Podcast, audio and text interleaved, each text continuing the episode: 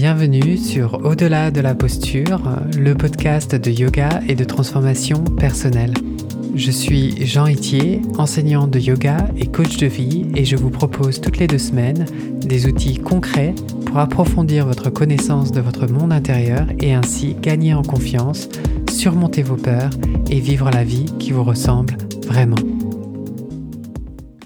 L'épisode d'aujourd'hui est le premier épisode d'une mini-série euh, sur les douleurs chroniques. J'ai souhaité créer cette mini-série pour vous parler un petit peu plus de la façon dont les douleurs chroniques peuvent être créées et vous parler un petit peu plus de ce concept de neuroplasticité. Je vous ai parlé euh, des douleurs chroniques dans l'épisode 35 du même nom et dans cet épisode, je vais reprendre certaines choses dont je vous ai parlé dans cet épisode, mais je vais aussi euh, détailler et approfondir certains concepts euh, dont je vous ai parlé. Je vais aussi vous donner deux références de livres, car depuis l'enregistrement de l'épisode 35, il y a deux livres en particulier qui ont été traduits en français. Et je pense que c'est une excellente nouvelle, euh, car ça vous permettra de lire sur le sujet et d'approfondir un petit peu vos connaissances et de mieux comprendre euh, de quelle manière vous libérer de vos douleurs chroniques. Donc, si vous souffrez de douleurs chroniques qui impactent vraiment votre qualité de vie, et si vous vous sentez euh, parfois même incompris ou démuni face à ces douleurs qui ne passent pas, ben, je vous comprends et je sais à quel point on peut euh, se sentir euh, incompris et seul face à ces douleurs parce que les douleurs sont bien évidemment invisibles aux yeux des autres. Et les autres ne peuvent pas nécessairement saisir ce qu'on endure au quotidien. Et je, comprends que vous pouviez avoir des, des, inquiétudes permanentes, face, en particulier face à l'avenir, euh, et peut-être que vous vous dites des choses du genre, mais comment est-ce que je pourrais encore profiter de la vie et euh, accomplir des choses avec ces douleurs? Ou alors peut-être que, que vous avez un sentiment d'impuissance et de découragement et que, et que malgré tous vos efforts, la douleur persiste et euh, vous vous dites peut-être que rien ne fonctionne ou je n'ai plus aucun espoir de guérir un jour. Et je sais à quel point on peut se retrouver à subir ces symptômes et ses émotions autour de ces symptômes. Et c'est comme si notre corps devenait notre ennemi et que la colère, la tristesse, euh, la frustration, euh, l'anxiété s'accumulent. Et on, finit par ne plus vraiment savoir comment agir pour soulager ces maux. Mais il y a de l'espoir et vous n'êtes vraiment pas condamné à subir éternellement vos symptômes. Et il est possible de vraiment comprendre et d'apprivoiser votre douleur pour retrouver une vie épanouie. Donc vous avez le pouvoir d'aller mieux et c'est, cette mini-série, elle est vraiment là pour, pour vous guider vers le chemin de la guérison. Donc j'en ai déjà parlé, mais j'ai moi-même souffert de douleurs chroniques euh, invalidantes pendant deux ans. J'avais des douleurs au dos, au cou et une sciatique qui m'empêchait vraiment de bouger librement. Et malgré tous mes efforts et toutes mes différentes consultations euh, avec des professionnels de santé, euh, avec euh, des thérapies alternatives, mes, mes symptômes ne faisaient qu'empirer avec le temps. Et puis un jour, j'ai découvert les outils du, du yoga thérapeutique, j'ai découvert les travaux d'Alan Gordon et du docteur Schubiner, je vous en reparlerai justement, et j'ai compris que j'avais des douleurs neuroplastiques. Et des douleurs neuroplastiques sont des douleurs persistantes qui n'ont pas de cause physique identifiable. Et encore mieux, je me suis rendu compte que des douleurs neuroplastiques résultaient d'une altération du fonctionnement de mon système nerveux. Et ma vie a très franchement radicalement changé lorsque j'ai compris que ces douleurs sont réversibles. Et aujourd'hui, je vis sans aucune douleur et j'ai retrouvé une liberté de mouvement, Total. Je peux à nouveau faire du sport, je continue à faire du yoga, je peux partir en randonnée et nager, et j'ai un avenir rempli de joie et de projets qui m'animent. Et fort de cette expérience personnelle douloureuse et de mon expertise en tant que thérapeute, maintenant j'accompagne les personnes souffrant de douleurs chroniques grâce à une méthode unique que je vais vous présenter au fil de ces épisodes pour que vous puissiez euh, commencer votre chemin vers la guérison. Donc l'épisode d'aujourd'hui, c'est un épisode qui s'appelle euh, l'auto-évaluation, parce que c'est la première étape de ma méthode. Et dans cet épisode, vous allez apprendre à évaluer les causes de votre douleur, vous allez identifier et examiner vos croyances sur la douleur, et vous allez apprendre à suivre l'évolution de votre douleur et à explorer votre relation à la douleur. Donc j'aimerais commencer avec des idées complètement préconçues sur la douleur. La plupart du temps, les gens pensent que douleur égale lésion. Ce qui n'est pas du tout le, cas parce qu'on peut très bien avoir des douleurs et avoir une lésion. Et on peut tout à fait avoir des douleurs et avoir aucune lésion. C'est-à-dire que il se peut qu'on ait pas mal et qu'on ait un problème structurel, mais il se peut aussi qu'on ait mal et qu'il n'y ait aucun problème structurel. D'ailleurs, euh, quand on pense à euh, la douleur fantôme, euh, des personnes qui ont des douleurs dans un membre qui n'existe pas, on comprend bien que il y avait peut-être un problème à un moment, effectivement, puisque le membre n'est plus là, mais maintenant, il n'y a plus de raison d'avoir des douleurs, et pourtant, les douleurs persistent. Donc, euh, un deuxième mythe euh, au sujet de la douleur, c'est qu'on pense que la, douleur, c'est un fait. C'est comme ça, c'est euh, j'ai mal parce que comme c'est là, je le sens là, donc c'est bien un fait. Mais les douleurs ne sont pas des faits, les douleurs, c'est subjectif.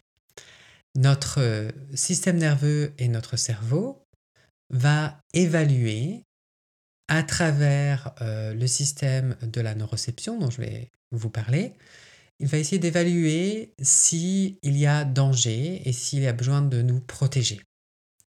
Donc ça veut dire que la douleur, bien qu'elle soit réelle, puisqu'elle est ressentie dans le, dans le corps, elle est subjective, non factuelle, puisque les douleurs vont varier en fonction des individus. Elle va varier en gros en fonction euh, du corps et du mental de la personne dans l'environnement dans lequel elle se trouve. Je vais développer un petit peu cette idée. Euh, ce que je ne suis pas en train de dire, c'est que on s'invente des douleurs. On s'invente pas des douleurs. Les douleurs sont toujours réelles. Elles sont bien ressenties dans le corps. Mais ce que je suis en train de dire, c'est qu'il y a un mécanisme inconscient et automatique qui crée de la douleur.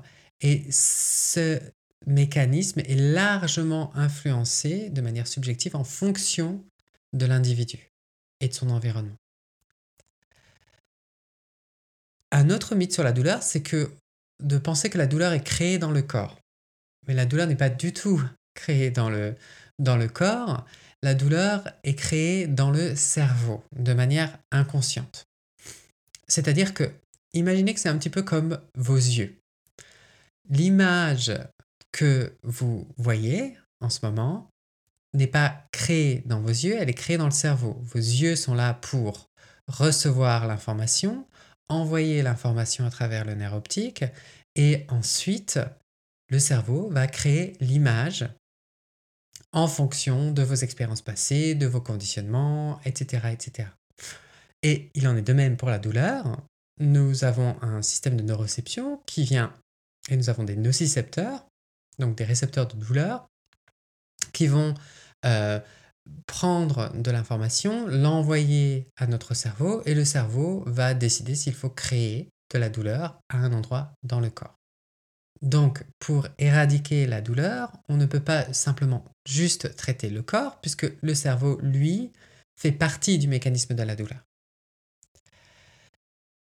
Et donc, il est vraiment important de comprendre que quand on se fait mal, il n'y a pas de douleur à la base. Donc par exemple, imaginez, vous vous cassez la, cheville, au moment de l'impact, il n'y a pas de douleur. Il faut que l'information soit d'abord envoyée au cerveau et que le cerveau ensuite renvoie l'information au corps pour que la douleur se mette en place. Et donc la douleur est un, système de protection. Donc le cerveau va créer de la douleur au niveau de la cheville pour qu'on ne mette pas son poids dessus. Mais le cerveau peut tout à fait décider d'arrêter d'envoyer des signaux de douleur. Donc par exemple, imaginons que vous vous êtes cassé la cheville et que euh, vous êtes dans un champ et que vous êtes en train de vous faire poursuivre par un lion. À ce moment-là, le cerveau va couper le signal pour vous permettre de courir car le danger du lion est plus important que le danger de mettre son poids sur la cheville. Donc le cerveau est vraiment capable de euh, tirer la sonnette d'alarme et de créer un signal de danger pour que vous soyez protégé, mais il est aussi capable de couper ce signal complètement en fonction du contexte, euh, en fonction des situations dans lesquelles vous vous trouvez. Pour vraiment illustrer ce que je suis en train de vous dire, je vais vous parler aussi de, quelques études scientifiques qui ont été faites au niveau du dos, euh, des lombaires, euh, des douleurs euh, dorsales. Donc, il y a beaucoup d'études scientifiques qui, montrent qu'en fait, en tout cas, il y en a une en, particulier, et je vous la mettrai dans les notes de cet épisode, qui montre que 67% des IRM lombaires, des personnes asymptomatiques, donc des personnes qui n'ont pas mal, montrent des anomalies. Donc il y a 70% des IRM lombaires de personnes qui n'ont pas mal qui montrent des anomalies. Et chez les 20 à 40 ans, il y a à peu près 36% des personnes qui ont des hernies discales. Et chez les personnes de 80 ans et plus, c'est 96%. Donc ça veut dire que si 70% des personnes ont des problèmes lombaires et n'ont pas mal, cela veut dire que si les personnes, 70% euh, des personnes qui ont euh, fait un IRM euh, ont des anomalies au lombaire et n'ont pas mal, ça veut dire qu'avoir des anomalies au lombaire n'est pas forcément égal à douleur. Et si on regarde les chiffres au niveau des hernies discales et qu'on voit que ben voilà, entre les 20 et 40 ans, il y a 36% des personnes qui ont euh, des hernies discales, est-ce que ça veut dire qu'il y a 36% des, des, personnes qui ont mal? Et ce n'est pas le cas. Donc il y a une sorte d'absence de corrélation entre euh, des anomalies et la douleur. Donc c'est vraiment important de se rendre compte de ça parce que si vous décidiez de présenter, je ne sais pas, euh, une cinquantaine d'IRM à un médecin, le médecin serait incapable de vous dire, en fonction des IRM, si une personne a mal ou pas.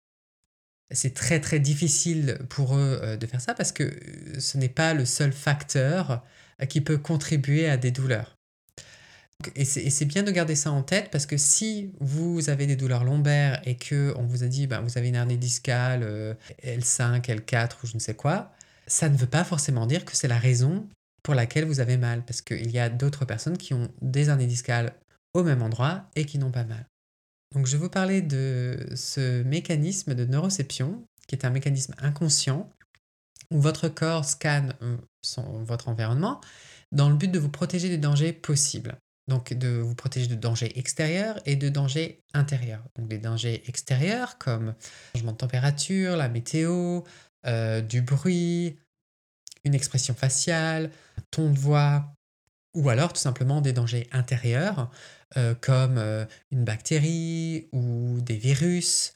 Et ce mécanisme est en place constamment de manière inconsciente et il va scanner pour ces dangers et va ensuite, à travers des neurorécepteurs, envoyer le message à la moelle épinière, puis au cerveau. Et le cerveau va évaluer si votre corps nécessite d'être protégé pour s'assurer de votre santé et de votre sécurité. Et cette évaluation, elle se fait en tenant compte de vos conditionnements, de vos expériences de vie passées, de vos croyances et de vos attitudes en général. Et en fonction de cette analyse, le cerveau va décider s'il existe un danger et s'il est nécessaire de protéger certaines parties spécifiques du corps.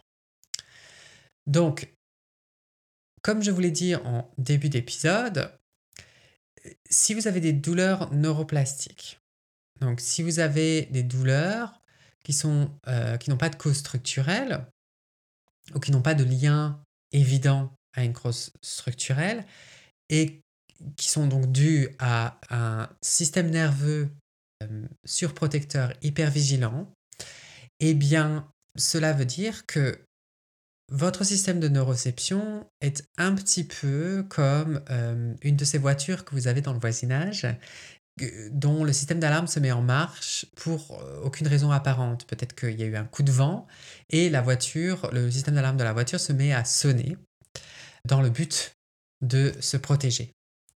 Et quand un système nerveux est surprotecteur et hyper vigilant, bah, c'est un petit peu comme ça. C'est-à-dire que le système d'alarme va être déclenché alors que ce n'est pas nécessaire. Donc c'est-à-dire que une sensation physique ou une tension musculaire qui normalement ne serait pas identifiée comme dangereuse va l'être et votre euh, système nerveux va déclencher le système d'alarme, envoyer ce message au cerveau, le cerveau va renvoyer le message au corps et créer de la douleur dans cette partie du corps. Donc c'est vraiment important de comprendre que pour que le système nerveux euh, en arrive là, il y a euh, beaucoup de, causes euh, différentes. Et ça peut très bien être parce que vous avez eu une blessure, qui, une blessure physique, structurelle, qui ensuite a depuis guéri. Et ce chemin neuronal maintenant est ancré et va être peut-être utilisé par la suite par votre système nerveux et votre cerveau pour vous alerter. Ça peut être parce que vous avez fait face à euh, des situations stressantes, hum, passées ou actuelles, donc une accumulation de situations euh, difficiles.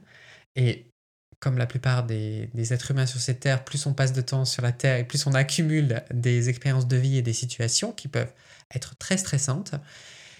Et si vous vous retrouvez dans ces situations que votre système nerveux est dérégulé, vous allez peut-être aussi euh, commencer à croire que quelque chose ne va pas physiquement parce que vous commencez à ressentir des tensions, des douleurs, etc. Et ça, ça va venir surenchérir la chronicité de euh, vos douleurs. Donc pour savoir si vous avez des douleurs euh, neuroplastiques, vous en avez déjà parlé dans l'épisode 35, mais vous pouvez vous poser quelques questions. Parce que les douleurs neuroplastiques, généralement, se comportent d'une certaine manière. Donc déjà, la première chose à faire, c'est déjà d'aller voir votre médecin, si vous ne l'avez pas encore fait, et d'identifier s'il y a une cause structurelle. Si il n'y a pas un diagnostic avec une cause définitive. C'est-à-dire, soit euh, on ne trouve rien, ils ne savent pas pourquoi vous avez les douleurs que vous avez, soit ils, trouvent des choses comme des hernies discales, etc., mais ils ne pensent pas que c'est, que c'est la cause définitive, ou alors ils se disent euh, qu'ils ne savent pas du tout pourquoi, ils, n'ont pas, ils ne trouvent pas. Donc déjà, c'est une bonne indication parce que ça augmente les chances que vous ayez des douleurs neuroplastiques. Et donc, euh, quand on a des douleurs neuroplastiques, généralement, ce sont des douleurs chroniques, donc des douleurs qui, durent euh, plus, de 3 mois. Euh, généralement, je dirais, pour être sûr, 6 mois. Donc, si ça fait plus de 6 mois que vous avez cette douleur et que vous n'avez pas de diagnostic euh, avec une cause définitive, donc déjà, c'est un bon départ pour se poser la question du sujet des douleurs neuroplastiques. Ensuite, vous pouvez vous poser la question de est-ce que ma douleur est survenue pendant une période stressante de ma vie? Ou alors est-ce que je viens de traverser une période stressante, une phase stressante dans ma vie? Est-ce que cette douleur, elle est survenue sans raison apparente? Donc même si vous avez eu euh, une lésion ou si vous avez eu un accident et que depuis bah, c'est guéri, vous avez plus mal, etc. Et tout d'un coup, bah, c'est à cet endroit que la douleur revient, mais il n'y a pas de raison, enfin il n'y a pas de déclencheur euh, précis pour vous. Euh, ça peut être une indication d'une douleur neuroplastique. Souvent, ce type de douleur, les symptômes qu'on ressent, ils se retrouvent à plusieurs endroits. Ils changent et ils se déplacent. Euh, parfois aussi, ils peuvent être symétriques. Donc vous avez euh, cette douleur des deux côtés, ce qui est très rare, surtout quand il n'y a pas de cause physique. vous remarquez aussi peut-être que vos symptômes sont exacerbés par le stress Ou alors, la douleur apparaît en différé, c'est-à-dire que vous faites une activité et puis le lendemain ou le surlendemain, euh, vous avez mal et vous vous dites, oh, bah voilà, euh, j'aurais pas dû euh, faire autant de sport ou faire cet exercice, voilà, je paye aujourd'hui pour ce que j'ai fait hier. en différé, généralement, c'est très bizarre d'avoir des douleurs en différé. Si on se fait mal, c'est sur le moment ou vraiment juste après. Est-ce que vous ressentez de l'anxiété, de la colère ou de la tristesse au quotidien? Est-ce que ce sont des, schémas euh, actuels dans lesquels vous êtes? Et euh, est-ce que vous avez tendance à être perfectionniste, anxieux ou consciencieux, euh, béni oui oui, c'est-à-dire une personne qui dit oui pour faire plaisir aux autres tout le temps, donc je tout, tout le temps oui au lieu de dire non et, euh, ou alors est-ce que vous êtes dans l'autocritique? Parce que ce genre de tendance dans notre personnalité vraiment peut euh, est quelque chose qu'on retrouve souvent hum, chez les personnes qui ont des douleurs chroniques. Si vous n'êtes pas sûr, vous pouvez faire un, quiz sur mon site euh, sous l'onglet douleurs chroniques. Donc si vous passez votre souris, vous allez voir un quiz pour vous auto-évaluer. Vous, vous retrouverez ce genre de questions et vous pouvez répondre à ces questions. Et quand vous répondez à ces questions, regardez bien que euh, si vous répondez oui à la plupart des questions, il est fort probable que vous ayez des douleurs neuroplastiques. Donc, les douleurs neuroplastiques que je retrouve souvent euh, sont euh, du type fatigue chronique, syndrome du côlon irritable, lombalgie, sciatique, mal de dos, euh, migraine et céphalée de tension, fibromyalgie et même Covid long. Donc, je ne suis pas en train de dire que toutes ces choses-là sont forcément neuroplastiques, mais si vous répondez aux questions du quiz et euh, que vous avez ce genre de symptômes, il est fort probable que en fait, euh, ce soit un trouble psychophysiologique, donc neuroplastique. Et comme je vous l'ai dit, cette douleur, elle peut vraiment se développer de, trois manières. Donc la croyance que quelque chose ne va pas physiquement, une accumulation de situations stressantes et ou peut-être une blessure physique qui a depuis guéri. Donc euh, il faut vraiment comprendre que les douleurs, pour qu'elles s'installent de manière chronique, en fait, il faut qu'on rentre dans une espèce de, de cycle douleur-peur. C'est-à-dire que on ressent la sensation physique de la douleur dans son corps, et ensuite on réagit à cette sensation physique, et on va réagir à travers nos pensées. Donc, c'est-à-dire qu'on va commencer à se poser des questions du genre euh, mais qu'est-ce qui se passe? Pourquoi? J'espère que la douleur ne va pas s'intensifier. Ces pensées créent des émotions d'anxiété ou de peur. Et les pensées créer une réaction physiologique dans le corps, donc c'est psychophysiologique. Donc on va ressentir plus de fatigue, on va avoir une augmentation du rythme cardiaque euh, et des tensions musculaires et finalement de la douleur. Et on va finir par euh, ruminer, éviter de faire certaines activités parce qu'on ne veut pas, évidemment, on a peur euh, d'exacerber la chose. Et on va se retrouver avec finalement une augmentation de la douleur. Donc c'est-à-dire la douleur arrive, on ressent la sensation physique de la douleur, on s'inquiète de ces symptômes, ce qui est complètement naturel, mais parce qu'on s'inquiète, ça crée de l'anxiété dans le corps. Cette anxiété va être identifiée par le, la neuroception, et donc ça va venir confirmer qu'il y a danger, qu'il y a un problème. Et donc quand ça confirme qu'il y a un problème, le système nerveux va augmenter l'intensité de la douleur. Et comme la douleur augmente, je m'inquiète encore plus, et comme je m'inquiète encore plus, la douleur augmente, et on est dans un cercle vicieux, douleur-peur, douleur-peur, douleur-peur, douleur-peur. Donc c'est comme ça que la douleur peut devenir chronique. Donc là, je vous parle de la peur, mais ça peut marcher avec la colère, et ça peut marcher avec la dépression, la tristesse, le désespoir, à partir du moment où notre réaction est une réaction où on essaie de soit contrôler la sensation physique dans notre corps ou éviter cette sensation physique, dans les deux cas, sont des stratégies qui ne marchent pas et qui, en fait, ces stratégies, bien qu'elles paraissent logiques sur le moment, elles viennent renforcer l'idée qu'il y a un danger quelconque, intérieur ou extérieur, et donc vient renforcer les chemins neuronaux de la douleur.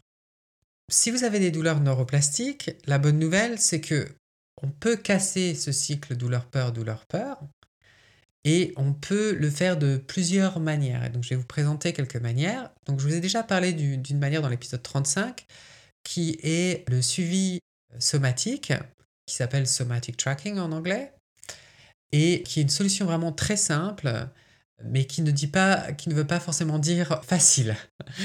C'est un outil de méditation, de méditation pleine conscience, mais on ne l'utilise pas n'importe comment. Il faut pratiquer d'une manière très précise et ça doit inclure trois éléments. Et les éléments à inclure sont les suivants. Donc le premier, c'est dharana, et donc c'est euh, de se relier à la sensation physique de la douleur, de l'observer comme on observerait la nature, donc d'observer un petit peu est-ce que, est que euh, cette sensation physique est statique ou dynamique, euh, est-ce qu'elle bouge, est-ce qu'elle reste à un endroit, quelle est sa texture, quelle est sa couleur? C'est vraiment observer avec curiosité, fascination, comme si vous étiez dans, dans une forêt tropicale et que vous exploriez et découvriez sa faune et sa flore. Et on va simplement l'observer pour ce qu'elle est, avec curiosité, pour se demander mais qu'est-ce qui va se passer là euh, dans le moment suivant? Donc se relier, suivre la sensation physique, c'est la première chose. Ensuite, c'est de vous envoyer un message de sécurité, donc d'envoyer un message de sécurité à votre système nerveux, donc de se dire des choses du genre ce n'est qu'une fausse alarme, c'est une sensation physique que mon cerveau interprète comme dangereuse, alors en fait il n'y a aucun danger. Donc on, vient, on va venir rassurer le système nerveux à travers nos pensées.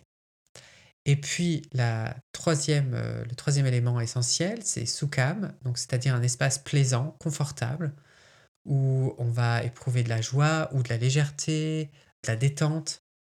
Et vous pouvez faire cela de plusieurs manières, mais vous pouvez le faire en vous imaginant dans un lieu ressource dans lequel vous vous sentez en sécurité et dans une détente totale. Et donc ça peut vraiment être un, lieu inventé ou un lieu intérieur ou extérieur. Ou ça, vous pouvez le faire en visualisant euh, une image euh, euh, qui vous fait du bien. Et il y a d'autres d'autres techniques pour, y accéder, mais ce n'est pas tellement le sujet de, de l'épisode d'aujourd'hui. En tout cas, voilà, ce sont les trois étapes. Donc, se relier, suivre la sensation physique, s'envoyer un message de sécurité en se disant des choses du genre ce n'est qu'une fausse alarme, et puis le faire avec euh, légèreté, détente euh, ou, joie si c'est possible. Et de méditer de cette manière va vous aider à déprogrammer votre cerveau et à le reconditionner à travers le prisme de la sécurité. Donc on envoie des messages de sécurité en se connectant comme ça, parce que quand on est dans le cycle douleur-peur, on envoie l'inverse, un message de danger. C'est-à-dire que notre réaction, c'est une réaction de, de, de, oh mon Dieu, il faut que je contrôle ça ou que j'évite ça, euh, c'est pas possible. Et dans les aspects, donc dans, dans, cette pratique, il y a trois aspects essentiels. Donc il y a la direction, l'intention et l'attention. Donc la direction, l'intention et l'attention. Donc c'est la direction qu'on donne à sa, sa pratique, c'est l'objectif sur le long terme. Donc on va, on va se libérer des douleurs. L'intention, quand on pratique ce genre de méditation, euh, c'est le but de la pratique. Donc on va envoyer un message de sécurité. Donc on va essayer de se libérer de l'objectif sur le long terme. On va vraiment surtout se concentrer sur le message de sécurité. Et puis la qualité de notre attention, c'est-à-dire une qualité de légèreté et de détente. Donc si vous voulez, c'est un petit peu comme euh, si vous faisiez de la voile, que vous décidiez de partir en voilier pour aller en Amérique. Et de s'inquiéter constamment de sa douleur, c'est comme, c'est comme si vous étiez sur le bateau en train de regarder l'horizon et de vous dire est-ce que je vois l'Amérique? Où est l'Amérique? Quand est-ce qu'on arrive? Est-ce qu'on y est bientôt? Et de s'inquiéter constamment de l'objectif sur le long terme. Alors que pendant ce temps-là, la météo change, les courants changent, le vent change, et que vous avez besoin de vraiment être présent à ce qui se passe ici et maintenant et de vous assurer de votre sécurité sur le bateau Parce que de toute manière, l'Amérique, vous allez y arriver. Et donc avec les douleurs chroniques, c'est exactement pareil. C'est de toute manière, vous allez y arriver. Vous allez arriver à vous libérer de vos douleurs chroniques si vous avez des douleurs neuroplastiques. Donc ce n'est pas le moment de s'inquiéter de l'objectif sur le long terme. Le but, c'est vraiment de s'assurer de sa sécurité dans la pratique. Donc les compétences clés ici, c'est vraiment l'acceptation de l'expérience du moment sans vouloir le changer et le détachement des fruits de la pratique. C'est vraiment très paradoxal au départ parce que euh, le paradoxe, c'est qu'il ne s'agit pas de réduire la douleur, mais de s'envoyer un message de sécurité. Donc ce qui compte, c'est vraiment l'aspect transformatif de la pratique au niveau personnel. C'est pas la douleur euh, de laquelle on s'inquiète. C'est vraiment, on essaie de changer sa relation à la douleur. Et la conséquence, c'est qu'il va y avoir une réduction, voire l'éradication totale de votre douleur sur le long terme. Donc ça, c'est le suivi somatique, mais ce n'est pas le seul outil. Déjà, une fois que vous avez fait le, quiz sur les douleurs euh, chroniques, vous pouvez faire une liste de preuves que votre douleur est neuroplastique. Donc, c'est-à-dire que vous allez tenir un, journal dans lequel vous allez faire deux choses. Vous allez tout d'abord noter l'intensité de la douleur, donc lui donner une note. Donc vous allez donner une note à l'intensité de la douleur perçue, donc une note de 0 à 10. 0 signifiant qu'il n'y a aucune douleur et 10 que c'est la pire des douleurs que vous avez jamais eue. Et la deuxième chose à noter, c'est de décrire la douleur la manière la plus factuelle possible. Et ça, ça va vous permettre d'avoir vue d'ensemble si vous faites ça tous les jours.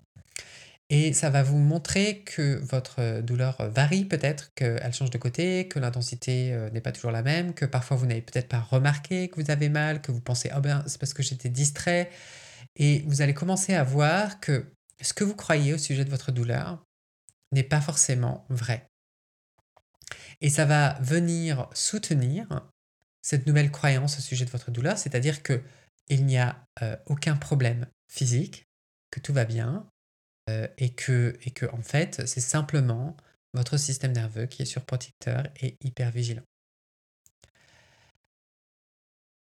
Une autre chose à faire, qui est assez importante, c'est vraiment de regarder le langage que vous utilisez pour décrire votre douleur. Et moi, ce que je vous conseille, c'est de déjà d'observer la façon dont vous utilisez votre langage pour décrire cette douleur et de choisir délibérément d'utiliser un langage factuel car ça va vous permettre de réduire la peur, l'anxiété le stress autour de la douleur et favoriser un système nerveux bien régulé. Donc, je vais prendre un exemple qui n'a pas à voir avec la douleur pour que vous puissiez comprendre. Donc, et on va comparer deux déclarations pour illustrer la différence. Donc, déclaration numéro 1. Imaginons que vous rentrez chez vous et vous ouvrez la porte de votre maison et que vous vous dites mentalement, ma maison est complètement en désordre. C'est le bordel. Donc ça, c'est la première déclaration. Donc, j'imagine qu'en disant ça, vous allez vous sentir submergé, découragé, etc.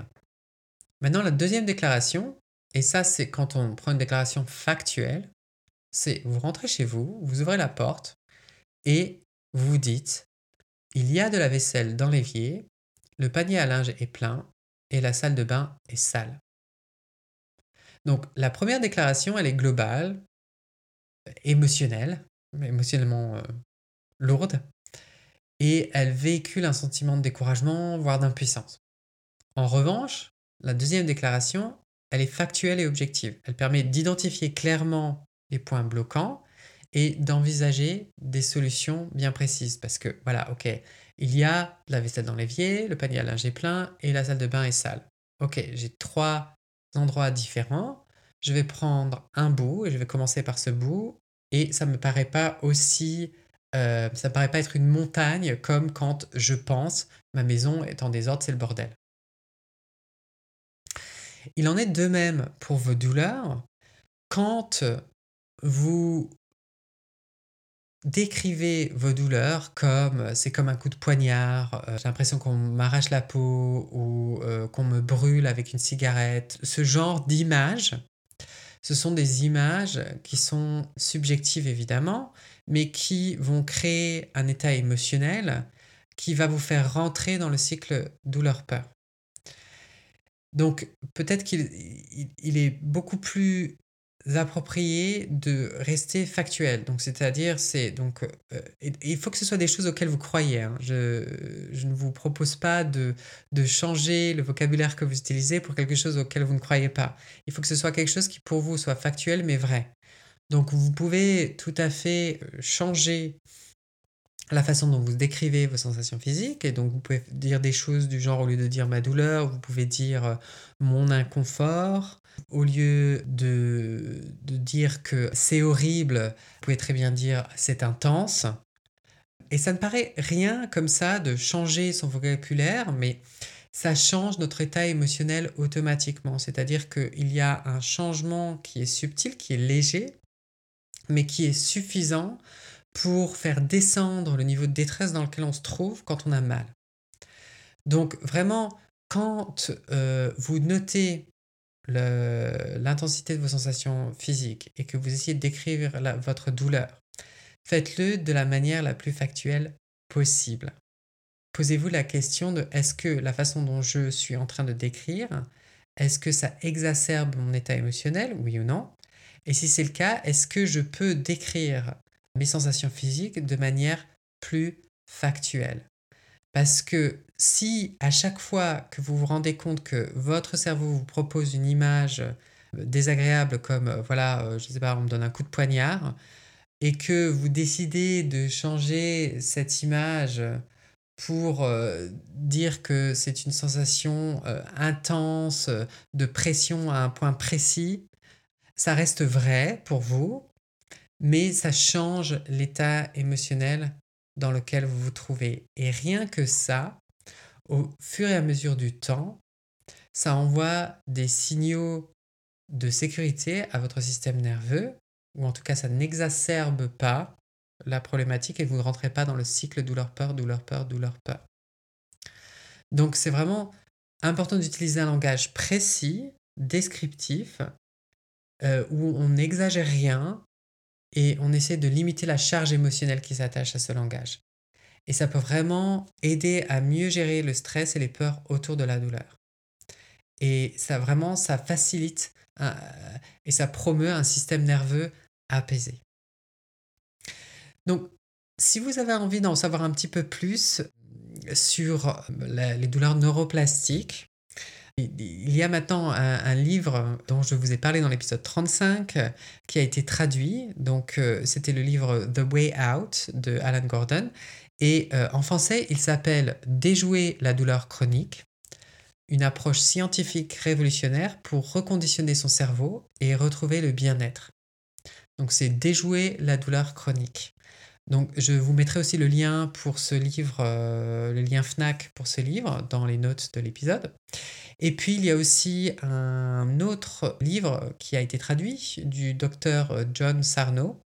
Et le titre de ce livre s'appelle Le meilleur antidouleur, c'est votre cerveau. Donc j'espère que grâce à ce premier épisode, vous, avez déjà une première piste, piste de travail pour commencer à vous libérer de vos douleurs chroniques. Je reviendrai euh, très prochainement avec euh, le deuxième épisode et on va avancer ensemble sur ce chemin euh, pour se libérer des douleurs chroniques à travers cette mini-série. Donc je vous souhaite de pouvoir commencer à vous libérer de vos douleurs chroniques et je me réjouis de vous accompagner vers plus de confort et d'apaisement. Si vous aimez ce podcast, je pense que vous allez aimer mon programme de coaching où je vous aide à trouver votre voie intérieure et à oser vivre la vie qui vous ressemble vraiment. Si vous souhaitez explorer ces concepts, approfondir vos connaissances et avancer dans votre pratique du yoga, je propose une formation en ligne à l'enseignement du yoga thérapeutique et vous retrouverez toutes les informations sur mon site yogatherapie.fr. Pour ne manquer aucun épisode, abonnez-vous à la plateforme de votre choix, n'hésitez pas à laisser un avis et à le partager. Inscrivez-vous sur yogatherapie.fr pour recevoir par email des méditations et des pratiques guidées gratuitement. Yoga Thérapie, c'est en un mot et au pluriel.